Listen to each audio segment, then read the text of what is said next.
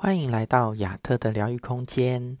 今天要跟大家分享的是：逃避带来分裂，接纳带来合一。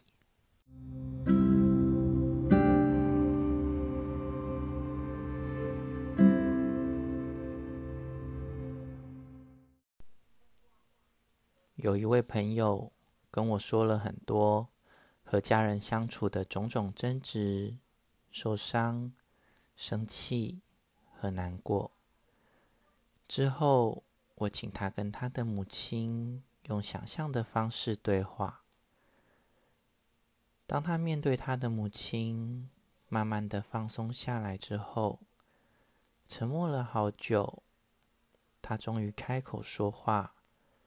他对他的母亲说：“你要多爱自己一点。”同时，也流下了眼泪。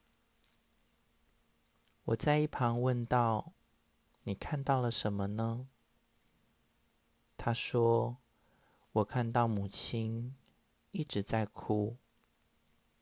我以为我很恨她，虽然不想承认，可是我感觉到我对她爱得很深。”我在一旁说。因为你也感觉到，他也爱你很深，对吧？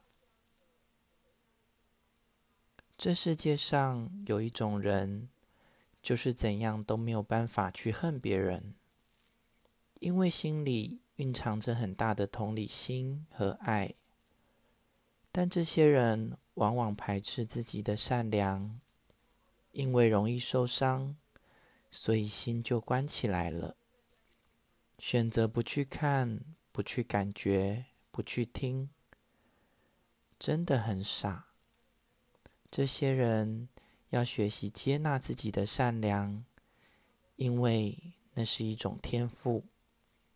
一路上要学习的是更有智慧的展现自己的善良，而不是假装用恨来逃避。